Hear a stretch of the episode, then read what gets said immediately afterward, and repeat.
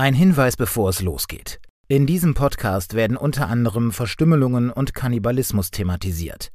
Denjenigen, denen solche Schilderungen zu nahe gehen, raten wir vom Hören ab. Hallo, mein Name ist Sky Dumont und ich präsentiere euch den dunklen Januar. Ein Tatort Deutschland Spezial. Jeden Tag ein neuer Kriminalfall. Moin, und hier ist wie immer eure Nathalie Strauß. Und Mirko Kasimir. Liebe Nathalie, ich fange gleich mal an, weil mich dieser Fall extrem mitgenommen hat. Ich meine, in dieser Reihe haben wir schon viele grausame Sachen gehört, aber beim Nachlesen zu diesem Fall, ey, das fiel mir wirklich schon schwer dran zu bleiben. Wie war das bei dir? Mir ging's genauso. Ich musste mehrmals pausieren und mal ganz kurz sacken lassen, was ich da gerade wahrgenommen habe, weil dieser Typ ist ja echt jenseits von Gut und Böse. Hier geht es ja auch nicht um einen Fall, sondern vor Gericht verhandelt werden neun Morde, 32 Mordversuche, drei Überfälle, mindestens ein Fall von Vergewaltigung und 27 Brandstiftungen. Eventuell sind das noch nicht mal alle Verbrechen gewesen, aber zumindest diese Anzahl an Kapitalverbrechen konnte man Peter Kürten, um den es heute geht, anlasten. Ja, am Ende wird das Gericht Peter Kürten 1931 für neun Morde und sieben Mordversuche verurteilen. Aber der Weg zu dieser spektakulären Verurteilung, der ist lang, grausam und sehr, sehr blutig. Diese Geschichte beginnt vor 140 Jahren im aufstrebenden Deutschen Kaiserreich. Mülheim am Rhein ist 1883 eine boomende Industriestadt, die damals noch nicht zu Köln gehört. Stahlwerke und Gießereien bestimmen die Szenerie mit ihren schwarzen Schloten, dem unablässigen Lärm und den grauen Massen an Arbeitern, die täglich zum Klang der Werksirenen mit ihrer Schicht beginnen. In dieses Industrieinferno wird am 26. Mai 1883 Peter Kürten geboren. Er ist der drittälteste Spross einer später 13-köpfigen Geschwisterbande. Der Vater ist zu der Zeit gerade 24 Jahre alt, von Beruf Sandformer. Er baut die Gussformen für schwere Maschinenteile. Der Vater von Peter ist schwerer Alkoholiker, ein wüster Schläger, dessen Faust weder vor den Kindern noch vor seiner Ehefrau Halt macht. Peter Kürten wird später über seinen Vater sagen, ich habe meinen Vater nie geliebt, aber immer gefürchtet. Ich habe meinen Vater schon in frühester Jugend als ein Ungeheuer kennengelernt.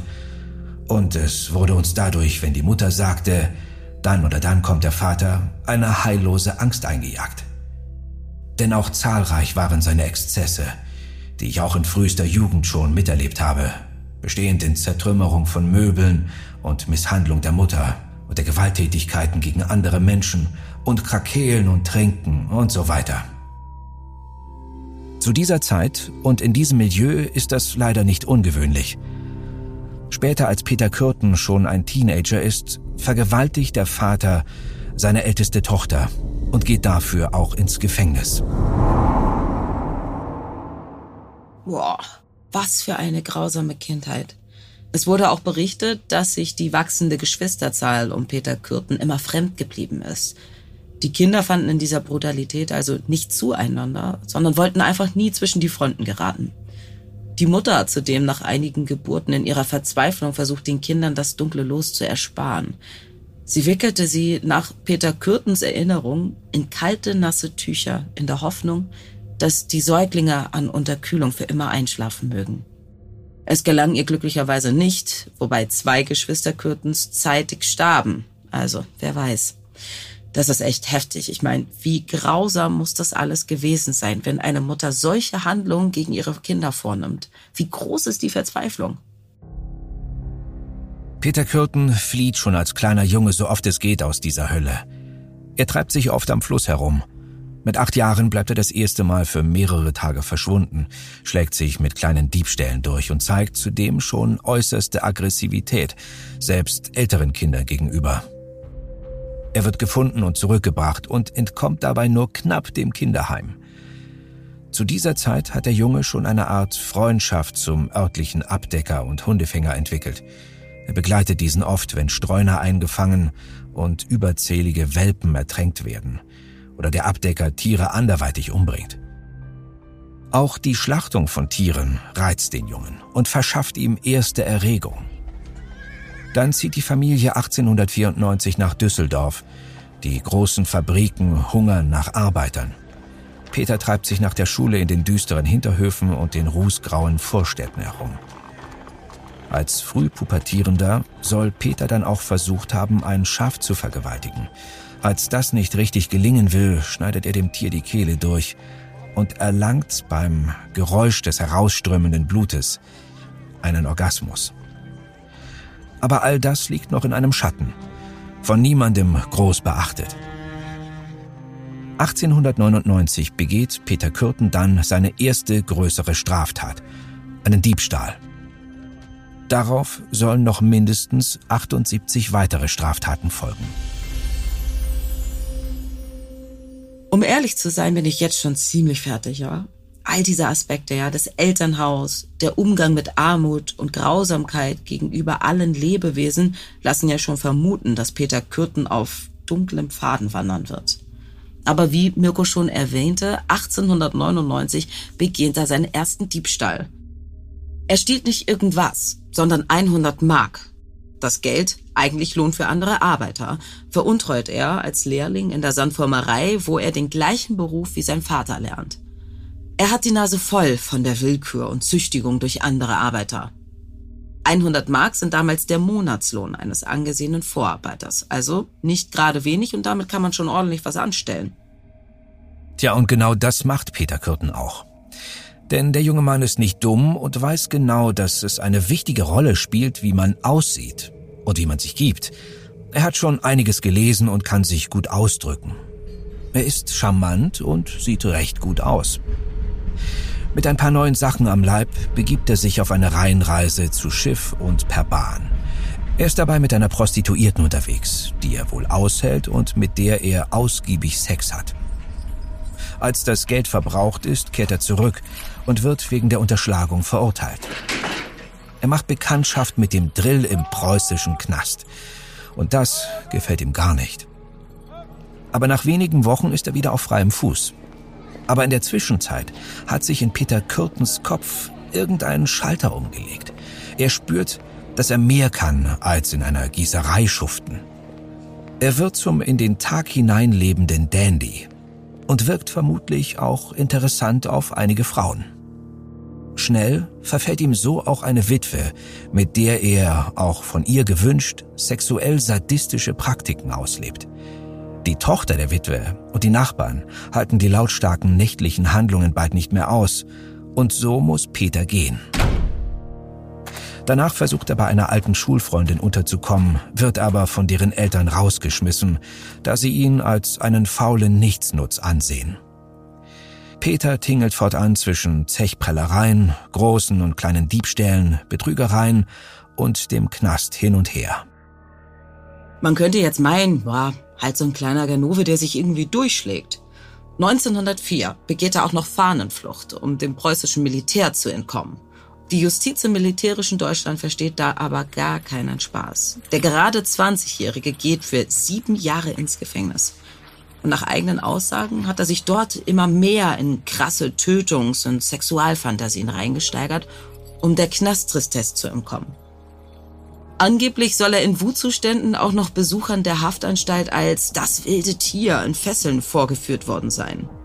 Diese Show gibt ihm vermutlich bei der weiblichen Besucherschaft die grausige Aufmerksamkeit, die er nun mehr und mehr zu brauchen scheint. Tja, Peter Kürten ist bald mitnichten nur ein kleiner Ganove und Fahnenflüchtiger. In ihm drin brennt ein Feuer, dessen Flammen schon herauslodern. Peter Kürten ist seit 1904 ein Brandstifter. Er zündet wahllos Scheunen und Schober an, ergötzt sich dann an dem Trubel und dem wilden Durcheinander bei den Löscharbeiten. Er ist oft mittendrin, hilft aus und ergötzt sich dabei am Leid der Geschädigten. Wieder und wieder erregt ihn sein gemeines und kriminelles Tun bis zum Orgasmus. Oft kehrt er mehrfach zu den verbrannten Ruinen zurück, drückt sein Bedauern bei den Menschen vor Ort aus, während in ihm eine perverse Lust kocht. Als Peter Kürten 1912 aus dem Gefängnis kommt, beschließt er, weiter kriminell zu sein. Einen anderen Weg sieht er für sich und seine Ansprüche nicht. Er verlegt sich auf oft lukrative Einbrüche in Wirtshäuser oder die Wohnungen der Wirtsleute, während diese arbeiten. Er erbeutet Geld, Schmuck und andere Dinge, die sich gut versetzen lassen. 1913, bei einem dieser Einbrüche, findet er die Wohnung der Wirtsfamilie Klein in Mülheim, seiner Heimatstadt, nicht wie erwartet leer vor. Nein, denn in ihrem Bettchen schläft die kleine zehnjährige Christine.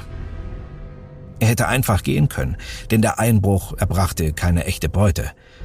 Aber irgendwie zieht es ihn nun zu dem schlafenden Kind. Dann bricht es bei ihm aus. Er wirkt das Kind bis zur Bewusstlosigkeit, bevor er es mit seinem Taschenmesser brutal ersticht. Er hört wieder das Blutrauschen und die Erregung überkommt ihn. Jahrzehnte später wird Peter Kürten sagen, ich glaube, die sicherste Hilfe wäre die gewesen, wenn die Straftat von 1913 entdeckt worden wäre und ich wäre dahingerichtet worden. Boah, langsam werde ich echt wütend. Dieser kleine Ganove, den niemand ernst nimmt. Dieser Typ ist ein Mörder und keiner sieht, was noch kommen wird. Im Anschluss an die Tat und voller Erregung fährt Kürten zurück nach Düsseldorf. Wenig später attackiert er in Gerresheim einen Mann, der auf der Bank sitzt, mit einem geklauten Beil. Der Mann überlebt zum Glück. Peter Kürten weiß aber nun um dieses gierige Feuer in ihm und er wird es noch 17 lange Jahre füttern. Ich bin ehrlich gesagt schon langsam bange, euch zu erzählen, was da noch alles kommt. Doch erstmal landet der frische Mörder wieder länger im Gefängnis. Und zwar wegen Diebstahls und weil er sich später an einer Gefängnismeuterei beteiligt hat. Er sitzt insgesamt acht weitere Jahre hinter Gittern. Damit ist Kürten beim gewaltigsten Töten jener Zeit nicht dabei. Er zieht nicht in den Ersten Weltkrieg und kommt erst 1921 wieder frei. Dann versucht er einen Neustart, zieht ins thüringische Altenburg, wo eine seiner verheirateten Schwestern wohnt und arbeitet in einer Gießerei. Er bleibt bis 1925 sauber, wenn man davon absieht, welches Blut ja bereits schon an seinen Händen klebt. Ja, und dass er bis zu seiner Rückkehr nach Düsseldorf 1925 frei von Straftaten bleibt, das ist absurderweise einer Frau und verurteilten Mörderin zu verdanken. Auguste Scharf findet diesen Peter Kürten, der irgendwann in ihrem Schokoladengeschäft in Altenburg auftaucht, eigentlich nicht sonderlich sympathisch. Sie versucht diesen schmierigen Typen sogar durch Verkuppeln mit einer anderen Frau loszuwerden. Doch Peter Kürten ist hartnäckig. Nach einem Stell dich ein, wo Kürten versucht, sie beim Geschlechtsverkehr zu schlagen und zu würgen, weist sie ihn knallhart in die Schranken. Und Kürten? Ja, er kuscht und ordnet sich ihr gewissermaßen unter. Denn was viele in der Stadt nicht wissen, aber er weiß, Auguste ist eine verurteilte Mörderin, die im Affekt ihren zukünftigen und lange versprochenen Ehemann erschossen hat. Nach dem Zuchthaus um 1915 findet Auguste Scharf schnell wieder ins normale Leben zurück. Ein Leben mit regelmäßiger, fleißiger Arbeit, ohne Affären, aber nun bald mit Peter Kürten als Ehemann. Die beiden heiraten 1923. Peter Kürten sagt später über seine Frau, dann hat meine Frau auch eine gute Unterhaltungsgabe gehabt.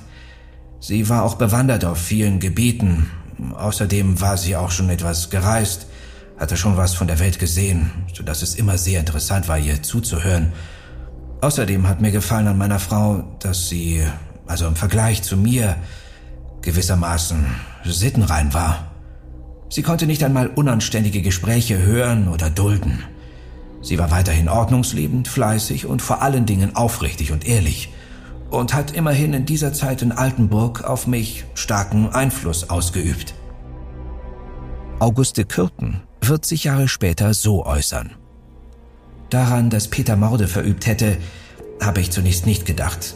Dazu hatte ich auch keinen Grund, weil ich ja die mehreren Mädchen, mit denen er verkehrt hatte, soweit sie mir bekannt waren, lebend wusste. Ich habe niemals hier in Düsseldorf, so wenig wie in Altenburg, irgendwas an meinem Manne bemerkt, das auf einen Mord hingedeutet hätte. Das ändert sich auch erst einmal nicht, als beide 1925 nach Düsseldorf ziehen. Niemand weiß damals, dass Peter Kürten ein Mörder ist. So läuft der immer noch jung wirkende, gepflegte Mann im guten Anzug durch Düsseldorf, stellt jungen Frauen nach, klaut hier und da, während seine Frau fleißig in der Gastronomie arbeitet und das Geld heranschafft. Für die Nachbarn sind die beiden ein nettes Paar. Die kleine Wohnung ist aufgeräumt und der gut aussehende Peter Kürten, immer mit geputzten Schuhen und Hut, holt seine Frau oft von der Arbeit ab. Aber dieses Brennen in Peter Kürten, das wird wieder stärker und stärker. Das reine Fremdgehen, das Schlagen und die paar sadistischen Praktiken in der Nacht mit Fremden, die können das auch nicht löschen. All das lässt ihn immer unbefriedigter zurück. Das Verlangen wird schließlich so groß, dass es aus ihm herausbricht und eine Verbrechensserie ohne Gleichen beginnt. Am 3. Februar 1929 erwacht erneut das wahre mörderische Wesen Peter Kürtens. Jetzt erfahrener, geschmeidiger und zielstrebiger. Kurzschlussartig entscheidet er sich, die 55-jährige Apollonia Kühn abends auf dem Weg zu ihrer Wohnung in der Bertha-Straße anzugreifen. Er hackt wie wild auf sie ein. Die scharfe Schere, mit der er zusticht, trifft sie im Gesicht, in die Hände, in die Arme und den Hinterkopf. 18 Mal, bis er zum Orgasmus kommt und die Frau zusammenbricht. Dann lässt er von ihr ab und verschwindet. Die Frau überlebt, schwer verletzt. Nur fünf Tage später zieht es ihn wieder in den Abendstunden nach draußen. Rosa Ohliger, eine achtjährige Schülerin, macht sich am 8. Februar 1929, kurz bevor es dunkel wird, von einer Freundin nach Hause auf. Doch dort wird sie nie ankommen. Mit vielen Stichwunden malträtiert, mit Petroleum übergossen und angezündet, wird sie in der Nähe der Vinzenzkirche gefunden. Die Leiche ist vollständig bekleidet. Die 13 Stiche gingen durch den Mantel und Kleider hindurch. Wie man später herausfindet, bringt Kürten das Mädchen um, geht dann ins Kino, um später mit dem Petroleum zurückzukehren und sie am nächsten Morgen anzuzünden. Kürten sagt zu diesem Mord und seinem mehrfachen Zurückkommen zum Tatort später, die Wirkung war in den meisten Fällen noch intensiver als wie bei der Begehung der Tat. Aber auch nicht in allen Fällen. Dazu mag beigetragen haben, dass ich die Zeitung meistens da gelesen habe, wo sie ausgehangen waren, dass um mich herum viele Leute standen, die sich auch über die Tat entsetzten. Peter Kürten findet seinen sehr speziellen Weg für den ultimativen Kick.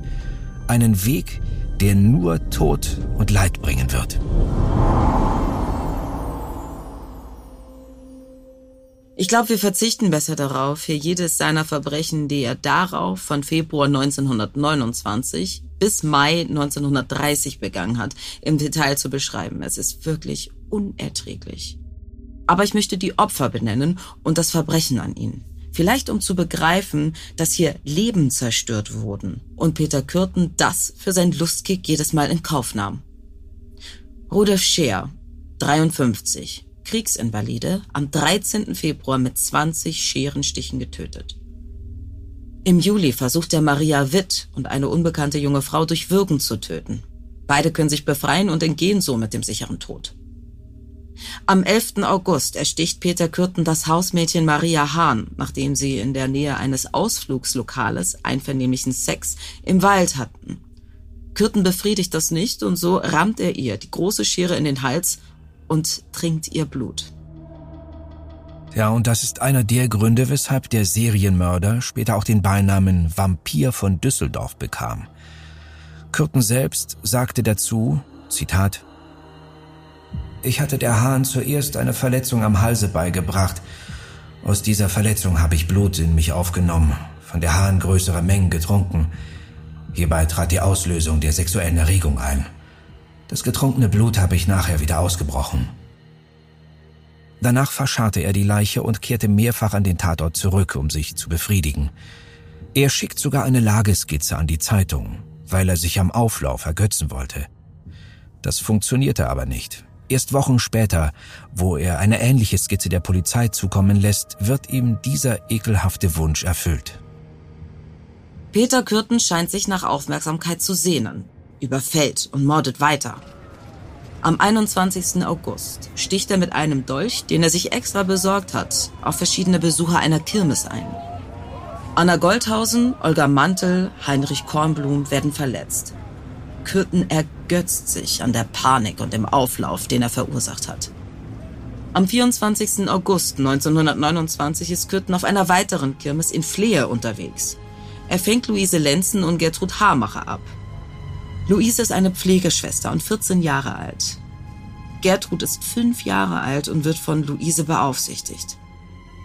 Beide tötet er durch Würgen und Messerstiche in der Nähe einer Gartensparte, nur 200 Meter vom Elternhaus Gertrudes entfernt. Am 25. August Kurz nach dem Doppelmord an den Kindern lauert der Mörder der 26-jährigen Gertrud Schulte auf. Als sie sich der Vergewaltigung widersetzt, sticht er so wahnsinnig auf sie ein, dass die Spitze des Dolches abbricht. Als er dann befriedigt ist, lässt er die schwerst verwundete Frau liegen und denkt, sie ist tot. Aber sie überlebt mit Lähmungen in den Gliedmaßen. Auch hier wartet er, bis Sanitäter und Polizei auftauchen, was ihn erregt. Dann werden im September in kurzer Folge Lina Herr, Sophie Rück und Maria Rath angegriffen und verletzt. Alle können fliehen, Kürten wird gestört und verschwindet. Am 30. September 1929 vergewaltigt Peter Kürten Ida Reuter und tötet sie brutal mit unzähligen Hammerschlägen auf den Kopf. Ebenfalls mit einem Hammer tötet der Vampir von Düsseldorf die 22-jährige Elisabeth Dürrier am 12. Oktober 1929. Die beiden Frauen Hubertine Meurer und Clara Wanders werden am 25. Oktober 1929 Opfer der Hammerschläger von Peter Kürten. Beide haben aber Glück. Kürten wird gestört, die Frauen von Passanten gefunden und ins Krankenhaus gebracht. Mirko, kannst du bitte weitermachen? Oh. Na klar. Die Polizei in Düsseldorf ermittelt fieberhaft. Es werden auch Spezialisten wie der berühmte Kommissar Ernst Gennard aus Berlin hinzugezogen. Sogar Edgar Wallace, der britische Krimi-Autor, bietet seine Hilfe an.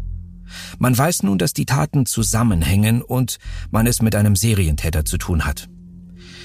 Es wird das erste Mal in der deutschen Geschichte auch ein Täterprofil, damals von Kriminaldirektor Gacy erstellt. Die Stadt ist in Panik. Überall könnte der Tod lauern und das tut er auch. Am 7. November 1929 verschwindet abends die fünfjährige Gertrud Albermann. Das Mädchen spielte vorher am Geschäft ihrer Pflegeeltern in der Ackerstraße. Eine Nachbarin beobachtet, wie das Mädchen mit einem gepflegten Mann mitgeht und denkt sich nicht viel dabei, weil Gertrud lacht. Ein fataler Fehler. Am folgenden Samstag, den 9. November, findet eine Polizeistreife die Leiche Gertrud Albermanns getötet mit 34 Messerstichen und Verletzungen der Geschlechtsteile, wo man auch Sperma sicherstellt. Peter Kürten scheint seinen Weg mit diesem Mord gefunden zu haben. Er sagt später aus, ich meinte bedeutend leichter geworden zu sein, vom Körpergewicht 50 Pfund abgenommen zu haben. Ich habe fernerhin frei atmen können und auch keine Beschwerden auf der Brust und auf dem Kopfe und im Kopfe mehr gespürt, sondern mich frei und wirklich wohl dabei gefunden und habe mir lebhaft ausgemalt, wie das, was mich vorher körperlich bedrückt hat, jetzt auf die übergehen würde, die damit daran schuldig waren. Bitte was? Was für ein kranker, durchgeknallter, widerlicher Typ. Der macht jetzt auch noch andere für sein Verhalten schuldig. Und er zieht weiter eine Spur der Gewalt hinter sich her. Am 7. Dezember 1929 findet der Geflügelwärter des Hofgartens, Matthias Weiergraf, den Kadaver eines Schwans, der besonders zutraulich zu Menschen war. Der Hals des Tieres ist wie mit einem sehr scharfen Messer durchtrennt, aber nirgendwo ist Blut zu sehen. Vor Gericht sagte der Tierwärter aus, Zitat, ich habe die ganze Umgebung bis zum Wasser hin abgesucht, aber keine Spur von Blut gefunden. Ich muss annehmen, dass derjenige, der das Tier getötet hat, das Blut ausgesogen hat. Und das hat Peter Kürten auch. Sein Beiname, der Vampir von Düsseldorf, wird zu seinem Synonym. Dann wird es etwas ruhiger um den Mörder. Die Ehefrau von Peter Kürten bekommt langsam mit, dass etwas nicht stimmen kann. Blut auf der Kleidung, ständig ist der Mann nachts weg. Aber sie redet sich die Situation schön, verweist nur ab und zu die Affären, die Kürten mit in die gemeinsame Wohnung bringt des Hauses und weint sich bei den Nachbarn aus, weil der Mann untreu ist. Kürten verlegt seine brutalen Aktivitäten wieder ins Freie. Er versucht bei den Frauen Hildegard Eid, Marianne del Santo, Irma Becker, einem unbekannten Mädchen aus Herne, Frau Hau, Charlotte Ulrich, Gertrud Bell und Sibylla Will irgendwie zum Zug zu kommen. Zum Glück wird keine von ihnen getötet. Dennoch werden einige der Frauen brutal misshandelt und schwer verletzt. Die 30-jährige Frau Hau versucht Kürten zu vergewaltigen und schlägt sie. Die Frau sagt später aus, er sagte mir, das sei nun der Dank dafür, dass er mich mit ins Café genommen hätte. Ich gab ihm drei Mark, worauf er mir zwei Mark 15 zurückgab. Er küsste mir das Blut vom Mund. Er wollte mich noch weiter anhalten, ich lief aber fort.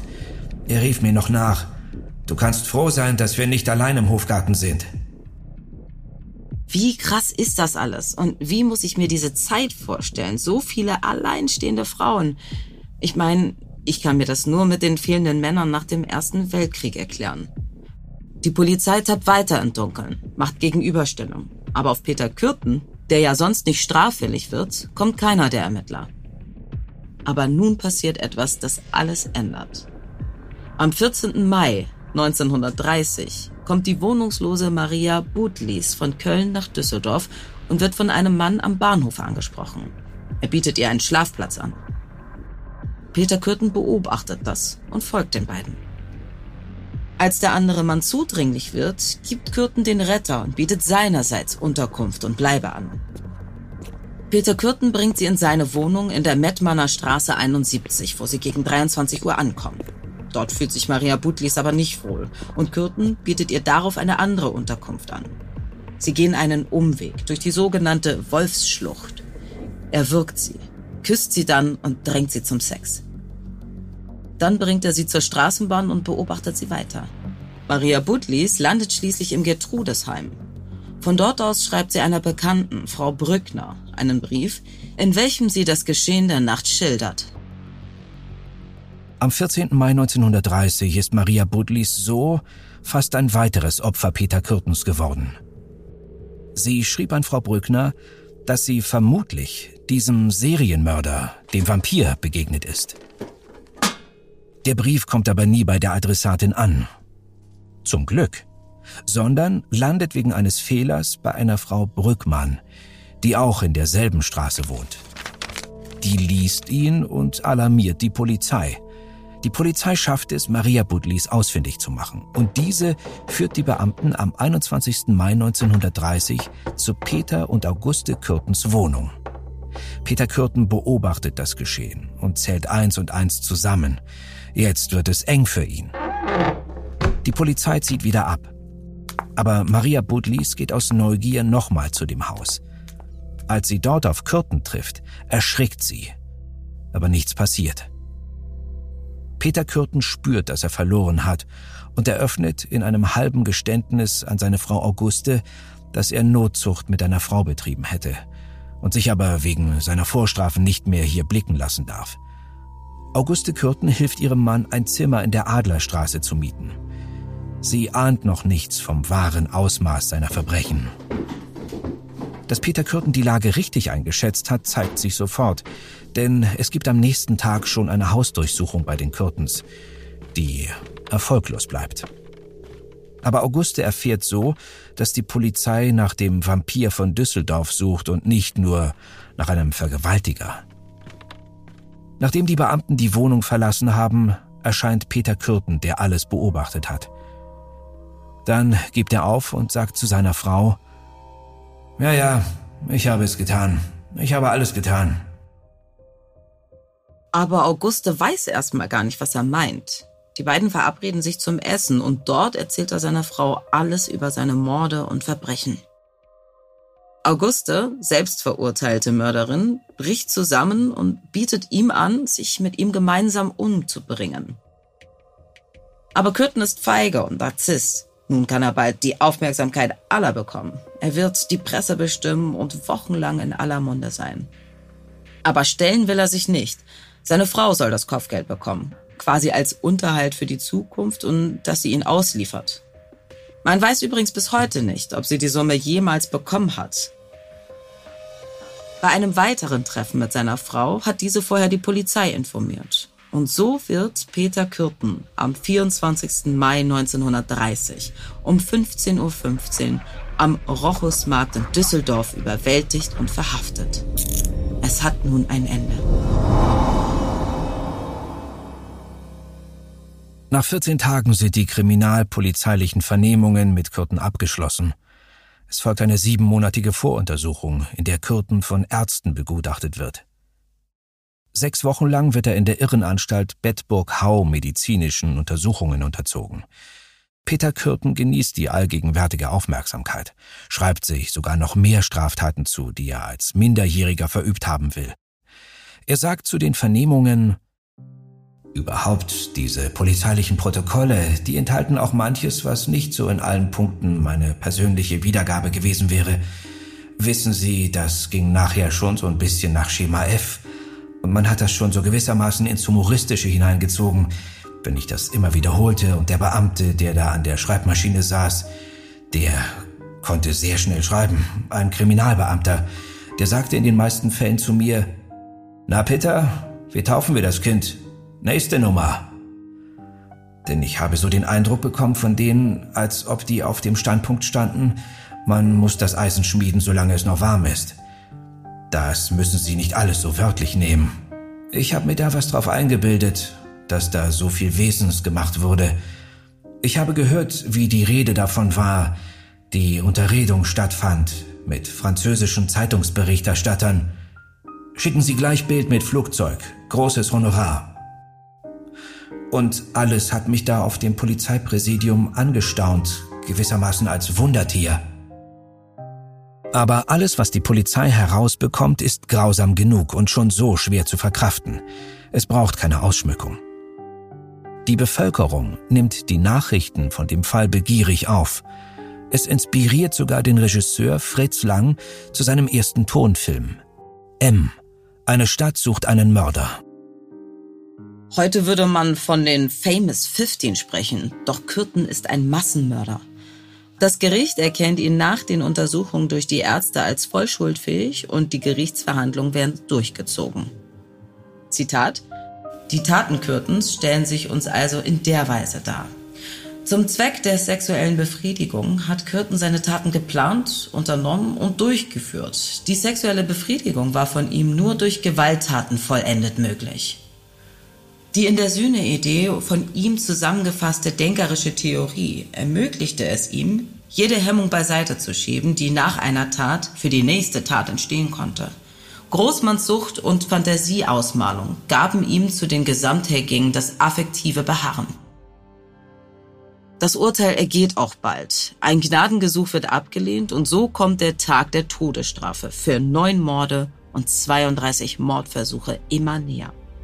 Am 2. Juli 1931 saust das Pfeilball um kurz nach 6 Uhr am Morgen hinab und der eigens aus Magdeburg angereiste Scharfrichter stellt den Tod des Mörders fest. Boah, wieder einer dieser extremen Fälle. Ich spüre da jede Menge Wut und Trauer. Wir wollten ja eigentlich nur über diese Fälle berichten, aber dass dieser Kerl einfach keine Reue zeigt, Weißt du, das macht mich sprachlos und wütend. Mhm. Dieser Typ ist ein echter Soziopath, dem andere Menschen absolut gleichgültig sind. Natalie, wie sieht's bei dir aus? Was macht diese Geschichte mit dir? Ich bin angewidert, erschrocken.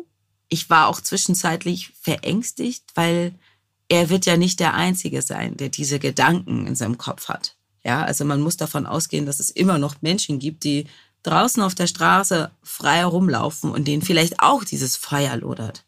Ja, manche Geschichten, die sind einfach so düster, die kann sich kein Horrorautor besser ausdenken. Dennoch Kürten war ein Kind seiner Zeit und seiner Umstände in der Familie und der Gesellschaft. Der Knast hat es ja sicher auch nicht besser gemacht und die Kriegswelt am Beginn des 20. Jahrhunderts war fürchterlich, hat auch also nicht geholfen. Peter Kürten ist zum Glück eine Ausnahme, zumindest was die Ausführung seiner Tat angeht. Was ich nur grausam fand, war sein Resümee. Keine Reue. Also wirklich. Auch wenn er bittende Briefe an die Verwandten der Opfer vor seiner Hinrichtung geschrieben hat. Also ich glaube nicht, dass der da irgendetwas ernst gemeint hat von seinen Entschuldigungen. Da hast du vollkommen recht. Glaubwürdig ist das auf keinen Fall. Reue zeigt da keine. In Curtons Worten, ich hatte eigentlich dauernd die Stimmung, Sie werden es Drang nennen, zum Umbringen. Je mehr, umso lieber. Ja, wenn ich die Mittel dazu gehabt hätte, dann hätte ich ganze Massen umgebracht und Katastrophen herbeigeführt. Ja, wahrscheinlich ist es wirklich so, manche Menschen wollen die Welt einfach brennen sehen. Wir danken euch fürs Zuhören. Boah, ich muss noch ein wenig nachdenken, aber ich danke euch auch, dass ihr dabei wart. Bis bald. Euer Mirko und eure Nathalie. Den Fall Peter Kürten erzählen wir unter anderem mit Hilfe der Faktensammlung des Blogs Vampir von Düsseldorf, in dem der Autor Quellen aus unterschiedlicher Fachliteratur zum Fall verwendet, aus der wir zitieren. Redaktion Stefan Netzeband und Antonia Heyer. Produktion Marvin Schwarz. Dir hat diese Folge von Tatort Deutschland gefallen? Du bekommst von True Crime einfach nicht genug. Dann hör jetzt in unsere weiteren Folgen rein. Hier warten mehr als 200 spannende Fälle auf dich, wie das Verschwinden von Rebecca Reusch, der Prozess gegen O.J. Simpson oder die Entführung von Ursula Herrmann. Wir hören uns bei Tatort Deutschland.